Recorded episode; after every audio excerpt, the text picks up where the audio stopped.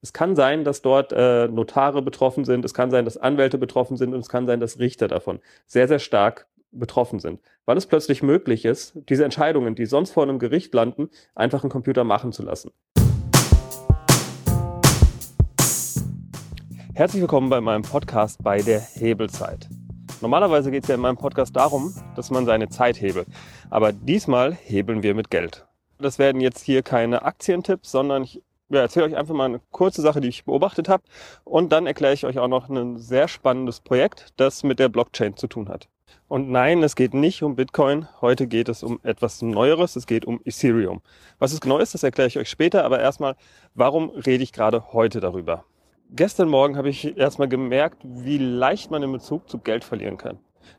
Denn ich hatte schon vor einem Jahr mal in Ethereum investiert und es ist, glaube ich, jetzt gar keinen Monat her, da stand so ein Ethereum, ein Ether noch bei ungefähr 10 Euro. Und ähm, als ich dann gestern mal drauf geguckt habe, war es auf einmal bei 46 Euro. Also das hat sich mehr als vervierfacht, viereinhalbfacht in den letzten Tagen. Und das entspricht bei meinem Investment ja locker einen ziemlich coolen Urlaub, den ich mit meiner Freundin machen könnte, wenn ich es jetzt alles äh, aufgelöst hätte. Wie kam es zu dieser Preisexplosion? Ich glaube, vor ungefähr zwei Wochen haben äh, Intel und Microsoft und JP Morgan, also richtig, richtig große US-Firmen, äh, sich zu einer Allianz zusammengeschlossen, dass sie nämlich in Zukunft auf Ethereum etwas aufbauen wollen. Und dann kam noch hinzu, dass äh, ein Bitcoin-ETF, also Bitcoin ist ja sozusagen die alternative alternative Währung, zu, äh, zumindest aus Ethereum-Sicht, dass dort äh, sozusagen dieses Produkt von der amerikanischen Regulierungsbehörde verboten wurde. Das heißt, da wollten auf einmal ganz viele Leute Geld aus Bitcoin rüberbringen in Ethereum. Ob der hohe Preis jetzt begründet ist oder nicht, das kann ich überhaupt nicht beurteilen. Das wird äh, die Geschichte zeigen, aber für mich ist es äh, gar keine Idee zu verkaufen, wie die Leute in der Szene dort sagen, ich bin ein Hodler. Also Holding, äh, ich werde auf jeden Fall erstmal daran festhalten, denn entweder geht es für mich kaputt, also ich habe das Geld abgeschrieben, oder es hat am Ende irgendwie einen total signifikanten Unterschied für mein Leben. Unabhängig von meiner Investmentstrategie ist mir an dem Tag aber ein total krasses Phänomen aufgefallen. Und zwar, der Kurs ging innerhalb von ganz kurzer Zeit von, ich glaube, ja, es ging natürlich immer hoch und runter, 46 war der absolute Hochpunkt. Ja, und dann ging es, glaube ich, von 44 runter wieder auf 30 und dann sofort wieder hoch auf 42. Und das hat mich natürlich neugierig gemacht. Für mich sah diese Bewegung ja erstmal aus wie ein Fehler. Und dann habe ich mal kurz ein bisschen nachgelesen, um rauszufinden, was da überhaupt passiert ist. Und es scheint wohl so gewesen zu sein, dass dort ein Whale, Whale, das sind Leute, die einfach extrem viel Ethereum haben. Es kann aber auch sein, dass es einfach eine Gruppe von Leuten waren, die sich sozusagen abgesprochen haben. Aber egal, wem das Ethereum jetzt gehörte, die haben äh, ganz bewusst, ganz, ganz schnell ganz viel verkauft. Was einfach dazu führt, dass zum einen Leute in Panik geraten, sprich die dann auch anfangen zu verkaufen. Und zum anderen, und da kommen wir jetzt auf einmal auf die Hebel, weil der Markt mit Ethereum noch relativ klein ist im Vergleich zum Beispiel zu der äh, Börse, kann man dort mit, ähm, ja, ich will gar nicht sagen, kleine Summen ist jetzt äh, auch wieder, ja, Bezug zu Geld verloren, kann man mit Summen, weiß ich nicht, um 100 Millionen dort deutliche Kursbewegungen in Gang setzen. Das heißt, dort haben die Investoren einfach ihren sozusagen Hebel genommen. Sie haben 100 Millionen eingesetzt und konnten dadurch, wenn man einfach mal überlegt, bei 46 äh, Euro pro Ether war der Gesamtwert von Ethereum ungefähr bei 4 Milliarden Euro. Nachdem das Ethereum dann aber auf den Markt geschmissen wurde, ging der Preis runter. Also der gesamte Wert von allem Ethereum ging über eine Milliarde nach unten. Ich glaube sogar 1,3, 1,4 Milliarden war die Gesamtsumme auf einmal weniger wert. Und äh, ja, noch ein wichtiger Hinweis, also die, den Gesamtwert, den habe ich mir nicht ausgedacht. Aber ob das jetzt 100 Millionen war, das äh, ist jetzt einfach nur mal reine Spekulation. Auf jeden Fall konnten sie mit einer Summe, die auf jeden Fall kleiner war, als das, was sozusagen der Markt verliert, konnten sie deutliche Marktbewegungen da reinbringen. Und jetzt kommt es zu einem spannenden Phänomen. Denn äh, da sind wir nämlich bei dem nächsten Hebel, weil der Blockchain-Markt oder der äh, Cryptocurrency oder wie auch immer man das nennen will, weil dieser Markt eben noch nicht reguliert ist, ist es dort sehr, sehr leicht, dass man seine Investition hebelt. Und ja, Leute, die glauben, dass sie schnell reich werden können, die machen das natürlich gerne. Und in dem Fall funktioniert es ungefähr so. Also wenn man, wir sagen einfach mal, einen Hebel nimmt von 10 zu 1 und man hat 100 Euro und sagen wir mal jetzt, um die Rechnung auch einfacher zu machen, ein Ethereum würde 100 Euro kosten. Dann kann man über den Hebel mit seinen 100 Euro 10 Ethereum, also Ethereum im Wert von 1000 Euro kaufen. Und wenn jetzt das Ethereum nach oben geht, sagen wir mal einfach um 10%, also hoch auf 110, dann hat man mit seiner Ursprungsinvestition von 100 Euro direkt schon mal 100 Euro Gewinn gemacht, weil man hat ja 10 Anteile daran. Also man hat nicht 10% mehr, sondern man hat direkt 100% mehr. Das ist sozusagen das, wo die ganzen Glücksritter darauf Lust haben. Aber es hat natürlich auch die umgekehrte Seite. Wenn der Kurs nur 10% verliert, also wenn er von 100 äh, auf 90 runtergeht, dann hat man alles verloren. Und dann setzt eine Mechanik ein, die diese Whales ganz bewusst genutzt haben. Denn man kann ja nicht mehr verlieren, als man hat. Und in dem Moment wird einfach das komplette Ethereum auf den Markt geworfen und verkauft. Beziehungsweise nicht bei 100% Verlust, sondern halt schon bei einem kleineren, früheren Verlust. Das heißt, die Wale, die dann sozusagen diesen Trigger gesetzt haben, dass eben der Kurs um mehr als 10% gefallen ist, die konnten dann plötzlich das ganze Ethereum auch günstiger einkaufen. Dazu kommt dann noch die ganze Panik, weil die Leute ja gerne ihre Gewinne sichern wollten. Und dann kommt auch noch ein bisschen programmierte Panik hinzu. Man kann sozusagen seine Gewinne sichern oder man kann es natürlich nur versuchen. Man setzt sozusagen ein äh, Stop-Loss-Limit, heißt es, glaube ich. Das heißt, wenn der Kurs unter eine bestimmte Marke fällt, dann verkauft man. Und wenn in dem Moment aber der Kurs nach unten rauscht, heißt es, dass man nicht bei seinem Stop äh, verkauft, sondern man verkauft einfach zum Marktpreis. Es kann sein, dass es dann also nochmal eine ganze Stufe niedriger ist. Und das alles setzt dann eine Kettenreaktion in Gange. Das heißt, man wirft einfach ein bisschen Ethereum auf den Markt, also trotzdem signifikant, sodass der Preis ein bisschen einbricht. Aber durch die ganzen anderen, ja fast schon vorhersehbaren Faktoren im Markt passiert es dann, dass der Preis noch viel, viel weiter runtergeht. Und in dem Moment weiß man ja Bescheid, dann kauft man einfach wieder. Diejenigen, die diesen Crash, ja man kann es schon als Crash bezeichnen, weil 30 Prozent Wertverlust an einem Tag ist schon ordentlich. Ähm, so diejenigen, die das verursacht haben, die konnten natürlich richtig profitieren. Die haben dann vielleicht erstmal verkauft, bis es so auf 39 war. Dann ging der Kurs weiter runter bei, bis auf 30. Dann haben sie angefangen wieder zu kaufen, dass sie wahrscheinlich im Durchschnitt bei 33, 34 oder so ähm, entweder das gemacht haben oder einfach auch mehr gekauft haben, bis ihr gesamtes Geld wieder im Markt war. Dadurch heben sie natürlich auch den Markt wieder an. Und am Ende war es so bei 42 ähm, Euro. Das Ganze hat wirklich nur ein paar Stunden gedauert. Also von dem Kurseinbruch bis der Kurs wieder stabilisiert war. Alle Zahlen sind hier jetzt nur Spekulation, aber wenn man äh, 100 Millionen reingeworfen hat und am Ende 120 Millionen rausgeholt hat, ist es schon signifikant. Ja, und wer sind die großen Verlierer? Es sind halt diejenigen, die dort sozusagen mit einem Hebel investiert waren. Und man muss auch sagen, natürlich profitieren viele Leute auch davon, dass die Preise immer so schnell hoch und runter gehen, wie jetzt bei Ethereum oder auch bei Bitcoin. Bei Bitcoin sind auch schon ähnliche Sachen passiert. Und diese krassen Fluktuationen, also dass es so schnell auf und so schnell abwärts geht, das hat einfach damit zu tun, dass niemand genau sagen kann, was es eigentlich wert ist. Wenn man jetzt zum Vergleich da irgendwie eine Siemens-Aktie nimmt, die würde wahrscheinlich oder würde sehr wahrscheinlich niemals so schnell auf und ab gehen oder auch so eine Volkswagen-Aktie selbst wenn da eine super schlechte Nachricht kommt, dann geht die Aktie nicht so krass in den Keller. Das hat einfach damit zu tun, dass dort echte Werte dahinter liegen. Also sprich, da sind ja Maschinen dahinter, da stehen ja irgendwelche Autos auf den Parkplätzen, da sind Mitarbeiter, da ist Know-how, da sind Marken. Also da steckt ganz, ganz viel dahinter und es ist eben nicht nur sozusagen ein reines Spekulationsgut. So, und jetzt Vorsicht, es wird gleich ganz schön technologisch, denn ich werde euch jetzt noch kurz erklären, warum ich in Ethereum, das heißt investiert bin, oder dass ich darin ja, spekuliert bin und eben nicht in Bitcoin. Im Moment ist es so, dass sowohl Bitcoin als auch Ethereum eigentlich beides zu ja doch fast 100% Spekulation sind. Aber das wird sich sehr wahrscheinlich in den nächsten, ähm, nicht mal Jahren, das wird sich in den nächsten Monaten schon mal deutlich ändern. Einer der Hauptanwendungsfälle von auf jeden Fall Bitcoin, ich weiß nicht, ob das bei Ethereum ähnlich ist, aber bei Bitcoin ist im Moment, es wird Geld aus China rausgeschmuggelt. Denn man kann im Moment jetzt nicht einfach beliebig viel, äh, ich glaube Yuan, in Dollar umtauschen. Das geht einfach nicht, das will die chinesische Regierung nicht. Und damit ihr versteht, wie das technologisch funktioniert, muss ich euch erstmal noch ein bisschen über die Technik hinter Bitcoin erklären. Sowohl Ethereum als auch Bitcoin basieren auf der sogenannten Blockchain. Blockchain heißt einfach, dass da alle Transaktionen, die jemals gemacht wurden, hintereinander aufgeschrieben werden. Das ist so ähnlich wie bei einer Bilanz von einer GmbH. Also man sieht am Anfang, was schon da war, dann sieht man, wer welche Transaktion gemacht hat und daraus ergibt sich dann am Ende natürlich der Kontostand. Das heißt, jeder individuelle Kontostand basiert einfach darauf, dass man alle Transaktionen, die jemals stattgefunden haben, nachträglich nochmal verifizieren kann. Aber jetzt könnte natürlich jeder kommen und sagen, hier diese Transaktion hat stattgefunden. Wie verhindert man, dass da sozusagen zu viel gelogen wird? Und da kommt momentan noch die Methode Proof of Work ins Spiel. Es kann nicht einfach jeder den nächsten Block an die Blockchain dranhängen, sondern wer der Nächste ist, der diesen Block dranhängen darf, das entscheidet ein Rätsel. Und zwar ein Rätsel, das können keine Menschen mehr lösen, sondern das schaffen nur noch Computer. Es wird sozusagen eine Zahl gesucht, die bestimmte Bedingungen erfüllt. Und wer diese Zahl gefunden hat, der darf den nächsten Block anhängen.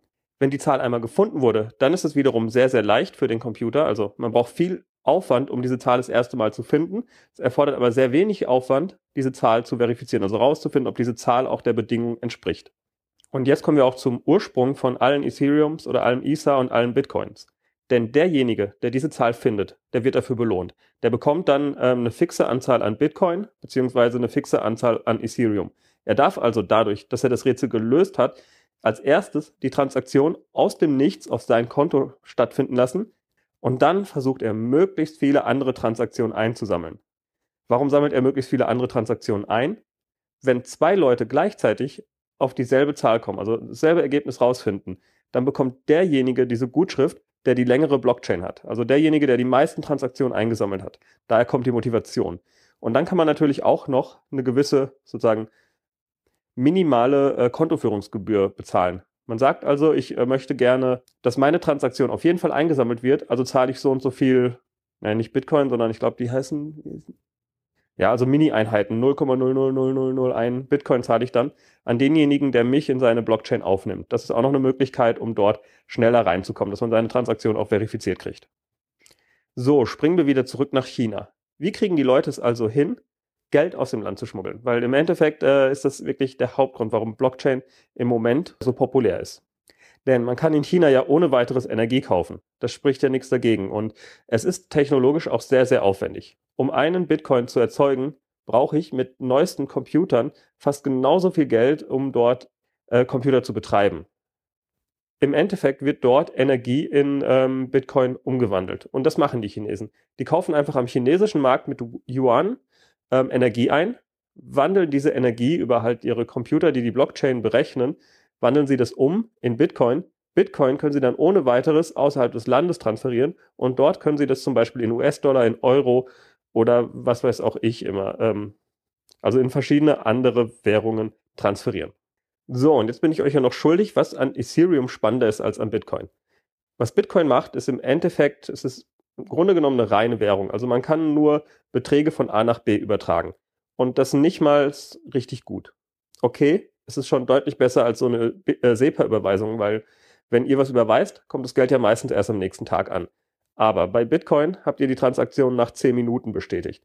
Das ist in einigen Fällen ist es okay, aber um, um in einem Laden zum Beispiel was zu bezahlen, wer will da 10 Minuten warten, bis diese Transaktion durchgegangen ist? Das ist auf jeden Fall eine der Schwächen von Bitcoin. Da ist Ethereum schon deutlich besser. In Ethereum gehen, glaube ich, die meisten Transaktionen irgendwie im Bereich von 10 Sekunden durch. Also immer noch nicht perfekt, aber man könnte Ethereum sogar zum Bezahlen nehmen. Jetzt kommen wir aber zum eigentlichen Grund, warum Ethereum gerade so spannend ist und also ich glaube zumindest dran, dass es noch weiter durch die Decke geht. Denn in Ethereum kann man nicht nur Transaktionen speichern, also wer jetzt wie viel Geld hat oder wer viel, wie viel Ethereum hat, sondern man kann dort auch sogenannte Smart Contracts aufsetzen. Das heißt, man kann dort auf der Blockchain äh, Programme niederschreiben. Weil im Endeffekt ist ein Vertrag hier auch nichts anderes als ein Programm. Nur dass man halt im Moment noch die natürliche Sprache braucht. Man könnte es aber auch in Programmiersprache übersetzen. Nehmen wir mal ein Beispiel. Man mietet ein Haus. Dann wäre das, ja, Mietvertrag kennt jeder, deshalb sage ich einfach nur, was es sozusagen aus Programmiersicht bedeutet.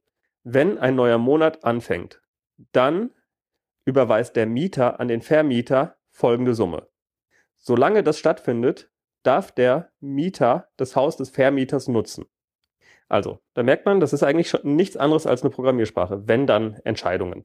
Und das Ganze kann man auf Ethereum sozusagen einem Computer als Richter nutzen lassen. Also das ist nämlich das Allerspannendste an Ethereum. Es kann sein, dass dort äh, Notare betroffen sind, es kann sein, dass Anwälte betroffen sind und es kann sein, dass Richter davon sehr, sehr stark betroffen sind, weil es plötzlich möglich ist, diese Entscheidungen, die sonst vor einem Gericht landen, einfach einen Computer machen zu lassen. Das hat allerdings auch ein paar Gefahren. Denn bei so einem Vertrag gibt es immer noch einen relativ starken Interpretationsrahmen. Also was war die Absicht von diesem Vertrag? Den gibt es bei Ethereum nicht mehr. Wenn dann der Computer entscheidet, es gibt kein Zurück, Okay, es gibt einen zurück. Darauf gehe ich dann später nochmal ein. Aber theoretisch könnte man das ja machen. Man hat ein Haus, man äh, passt, packt in dieses Haus ein Smart Lock, also das heißt ein schlaues Schloss, und ähm, sagt einfach dort die Bedingung, solange der Mieter seine Miete in Ethereum überweist auf folgende Adresse, lässt sich das Schloss von ihm öffnen. Wenn er das nicht mehr macht, dann lässt sich das Schloss nicht mehr öffnen. Das wäre zum Beispiel eine Art Mietvertrag, den man dann in Ethereum macht. Oder ein anderes Beispiel. Man könnte zum Beispiel auf ein Fußballspiel wetten. Bayern gegen Dortmund. Der eine sagt Bayern gewinnt, der andere sagt Dortmund gewinnt.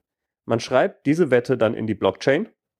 Das wäre dann in der Programmiersprache. Man muss natürlich dann noch überlegen, wo habe ich überhaupt eine sichere Quelle für das Ergebnis von diesem Fußballspiel. Also da ist, weiß ich nicht, sagen wir mal, der DFB bietet eine API und dort kann man alle Spiele abrufen. Dann würde man sagen, wenn Bayern gewinnt, überweist Thomas Max ein Ethereum. Wenn Dortmund gewinnt, überweist Max Thomas ein Ethereum. Und dieser Vertrag, der wird dann nicht andauernd ähm, verifiziert, da wird geguckt, ob das stattfindet, sondern der steht dann erstmal in der Blockchain.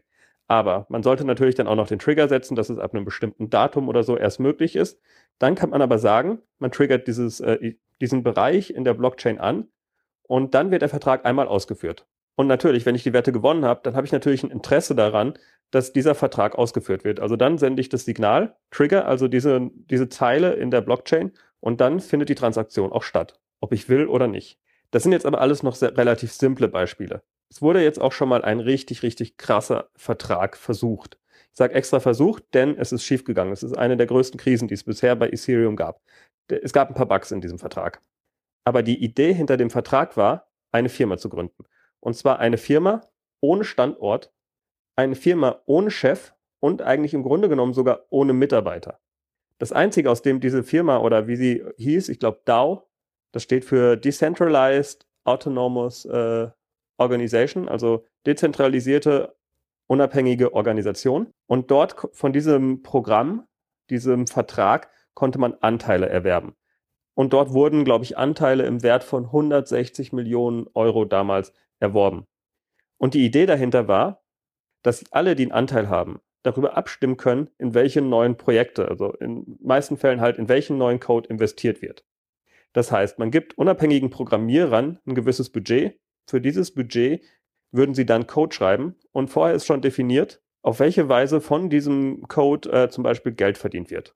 Um mal ein simples Beispiel zu nennen, man macht einen Casino-Simulator, lässt man sich programmieren von dem Programmierer, der bekommt dafür eine fixe Bezahlung und er definiert vorher, dass alle Anteilseigner von der DAO dafür dann einen gewissen Anteil an den Casino-Einnahmen bekommen. Man könnte jetzt aber auch ganz andere, krassere Projekte auf diese Blockchain schreiben. Man könnte zum Beispiel auch eine komplette Bank dort als äh, Smart Contract anbieten, dass man einfach, ich zahle Ethereum ein, es kommt wieder raus. Man könnte eine Versicherung darüber ablaufen lassen. Wenn das passiert, dann wird das und das ausgezahlt. Also das ist sehr, sehr spannend, was dort für Potenziale drin sind. Und die Potenziale haben Microsoft erkannt und ähm, JP Morgan und wie sie alle heißen. Also das ist der Grund, warum der Kurs gerade so durch die Decke geht. Weil das erste Mal große Unternehmen das Potenzial, was darin technologisch steckt, verstanden haben. Und auch rechtlich ist es sehr, sehr spannend. Denn diese Firma hat keinen Chef, diese Firma hat keinen Ort, sondern es ist ja einfach nur virtuell ein verteilter Rechner. Es ist ein verteilter Vertrag. Und niemand weiß, wie man damit umgehen soll. Wenn da was schief geht, wen kann man verklagen? Jetzt gibt es allerdings ein Problem. Also diese Idee mit der dezentralisierten Organisation, die war mega gut. Aber es gab einen Programmierfehler. Und irgendjemand ist es gelungen, dort ja im Endeffekt das meiste Ether rauszuziehen. Also der hat einfach sich, ja, hat einfach das geklaut. Es gab einen Programmierfehler, er konnte einfach mit bestimmten Triggern dafür sorgen, dass das ganze Ether, was da reingesteckt wurde, in die Organisation einfach auf seinem Konto landet. Und weil das alles dezentral ist und niemand weiß, wer am Ende dahinter steckt, konnte man natürlich nicht wissen, wer das war. Und da hat sich Ethereum, also die Community, für einen drastischen Schritt entschieden. Sie hat diesen kompletten Vertrag rückgängig gemacht. Sie hat sich entschieden, wir ignorieren einfach diese Transaktion. Und das ist auch der Grund, es gibt im Moment zwei Ethereum sozusagen Forks, wurde sozusagen aufgespalten. In der einen Realität von Ethereum hat der Verbrecher noch das ganze Geld oder der Hacker hat noch das ganze Ethereum behalten. Und in der anderen Welt, da sind auch die ganzen Programmierer, da entstehen alle Neuerungen. Dort wurde das einfach revidiert. Und da seht ihr vielleicht auch eine Schwachstelle. Wenn man die Mehrheit überzeugt, dann kann man so eine Blockchain auch verändern. Und da sind auch unterschiedliche Philosophien. Bei Bitcoin wäre es wahrscheinlich nicht passiert.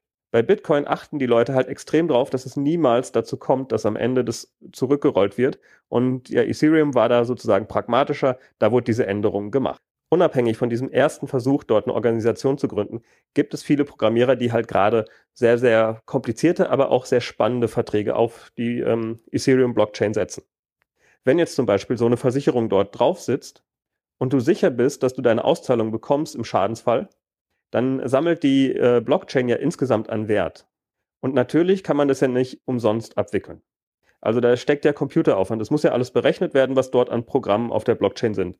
Und da kommen wir zum Begriff des Gas. Also im Endeffekt geht es darum, dass man, wenn man einen Vertrag auf der Blockchain auf Ethereum ausführen will, dann muss man ein bisschen was bezahlen. Im Endeffekt die Computerleistung, die es kostet, um diesen Befehl auszuführen. Und ja, dass man halt immer wieder was davon bezahlen muss. Das heißt, man muss auch sich, wenn man auf der Blockchain was laufen lassen will, dann muss man immer auch ein bisschen Ethereum vorrätig haben. Und darauf spekulieren im Moment natürlich ganz, ganz viele Leute. Wenn sie jetzt viel Ethereum haben und in Zukunft braucht jeder Ethereum, also das könnte das Öl der Zukunft werden, dass man einfach Ethereum braucht, damit seine Firma läuft, damit seine Verträge laufen, damit es einfach alles ausgeführt werden kann, dann wird es natürlich relativ wertvoll. Und es gibt noch einen weiteren Faktor. Also das ist auch ein elementarer Unterschied zwischen Bitcoin und Ethereum. Im Moment arbeiten beide Plattformen nach dem Muster Proof of Work. Also das ist das, was ich am Anfang erzählt habe. Man macht eine Rechenaufgabe. Wer diese Rechenaufgabe lösen kann, der bekommt den nächsten Bitcoin oder das nächste Ether.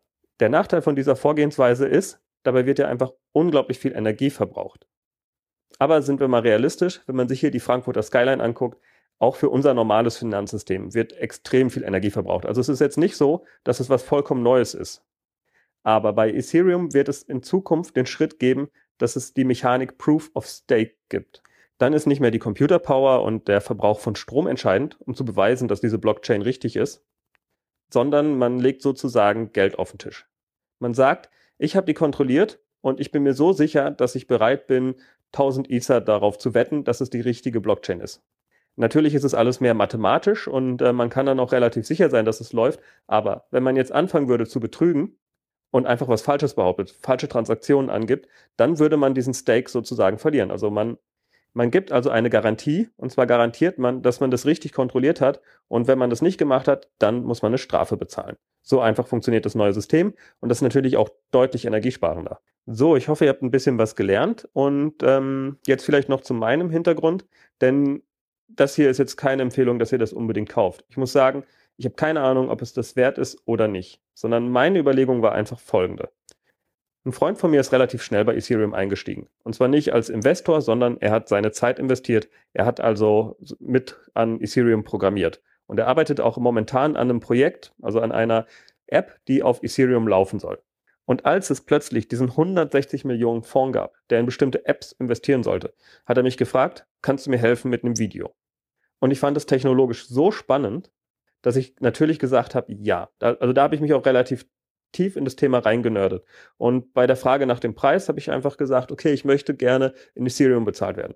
Das ging nicht wegen dem Finanzamt, also er hat mir einfach was überwiesen und ich habe das Geld umgelegt. Habe mir also davon einfach Ethereum gekauft. Und meine Überlegung war, ich habe jetzt einfach die Arbeit reingesteckt, ich bin davon überzeugt, dass es irgendwie was wert ist und das nehme ich einfach mal, schreibe ich ab und ist für mich einfach mal drauf losgezockt und Spekulation. Dann wurde allerdings dieser DAO gehackt also dann war sozusagen erstmal klar, man wird dort kein Geld bekommen und das Video war auch, ja, ich habe es nie fertiggestellt. Wir waren so mittendrin in der Sache. Ich habe dann auch nicht äh, den gesamten Betrag genommen, weil es auch einfach nicht äh, fertig gemacht wurde. Und ähm, ja, trotzdem habe ich gesagt, ich finde die Idee nach wie vor spannend und da investiere ich jetzt mal rein. Es war nämlich auch noch ein Freundschaftspreis, also leider bin ich jetzt nicht mega krass investiert, sondern ich fand die Idee cool. Ich wollte so ähnlich wie äh, Facebook-Anteile, wollte ich die Ethereum-Anteile haben aber wie gesagt, ich mache mir auch keine Sorgen, wenn ich das verliere, weil es war im Endeffekt Zeit von einem Projekt, was mir Spaß gemacht hat, was mir dann am Ende vielleicht was bringt oder vielleicht auch nicht. Trotz allem, der Kurs, seitdem ich da im Ethereum bin, ja, war der zwischenzeitliche Höchststand halt 18, dann ging es runter auf 9, irgendwann ist es nochmal auf 6 runtergegangen, also das war auch gar nicht so lange her. Und jetzt gab es ja nochmal diese krasse Rallye hoch bis auf 46 und dann wieder runter und dann wieder hoch und es geht echt ganz schön hin und her. Ich versuche das jetzt auch mal wieder zu ignorieren, aber wie gesagt, ich fand es total spannend, jetzt einfach mal zu raffen, was es heißt, wenn man am Finanzmarkt hebelt. Und ganz ehrlich, ich lasse die Finger davon. Denn ja, da ist der, die Schwankungen sind natürlich extrem. Und für mich ist es ganz klar, ich werde nur Geld investieren, das ich am Ende auch verlieren kann. Für mich war dieser Betrag eigentlich abgeschrieben und wenn ich gucke, wie viel Geld ich habe, dann rechne ich das gar nicht mehr mit ein. Erst wenn ich es in sogenanntem Fiat-Geld, also in echtem Geld in Euros habe, dann fange ich wieder an, darüber nachzudenken. Das ist so ähnlich wie die Kaution, die ich bei meiner Wohnung gezahlt habe. Das habe ich auch nicht auf dem Schirm, dass sozusagen dieses Geld mir auch noch gehört. Also von daher, ob ihr jetzt da einsteigt oder nicht, ich will nichts damit zu tun haben. Entscheidet für euch selber, was ihr da macht. Aber ich hoffe, ihr konntet so ein bisschen verstehen, warum ich diese Technik schon sehr, sehr spannend finde. Ach ja, ihr könnt übrigens auch diese Folge mit Leuten teilen, die sich eh mit dem Thema beschäftigen, denn ich wette, die wenigsten verstehen überhaupt, was es mit der Blockchain auf sich hat. Also von daher, teilt ruhig die Episode, wenn ihr jemanden über Bitcoin oder Ethereum reden hört. Ich denke, er kann von mir trotzdem noch ein bisschen lernen, denn ich habe es von einem der Entwickler gelernt und äh, ich habe lange versucht, es zu verstehen, was man hoffentlich auch merkt. Geht natürlich noch viel, viel detaillierter, aber für mich ist es schon mal eine ganz coole Episode gewesen. Und ich hoffe, euch hat diese Episode auch gefallen, obwohl es mal im Grunde genommen ein ganz anderes Thema war. Also in diesem Sinne wünsche ich euch noch einen schönen Tag und ähm, ja, der Intro- und Abschlusssong ist von audionautics.com und heißt Clap Along.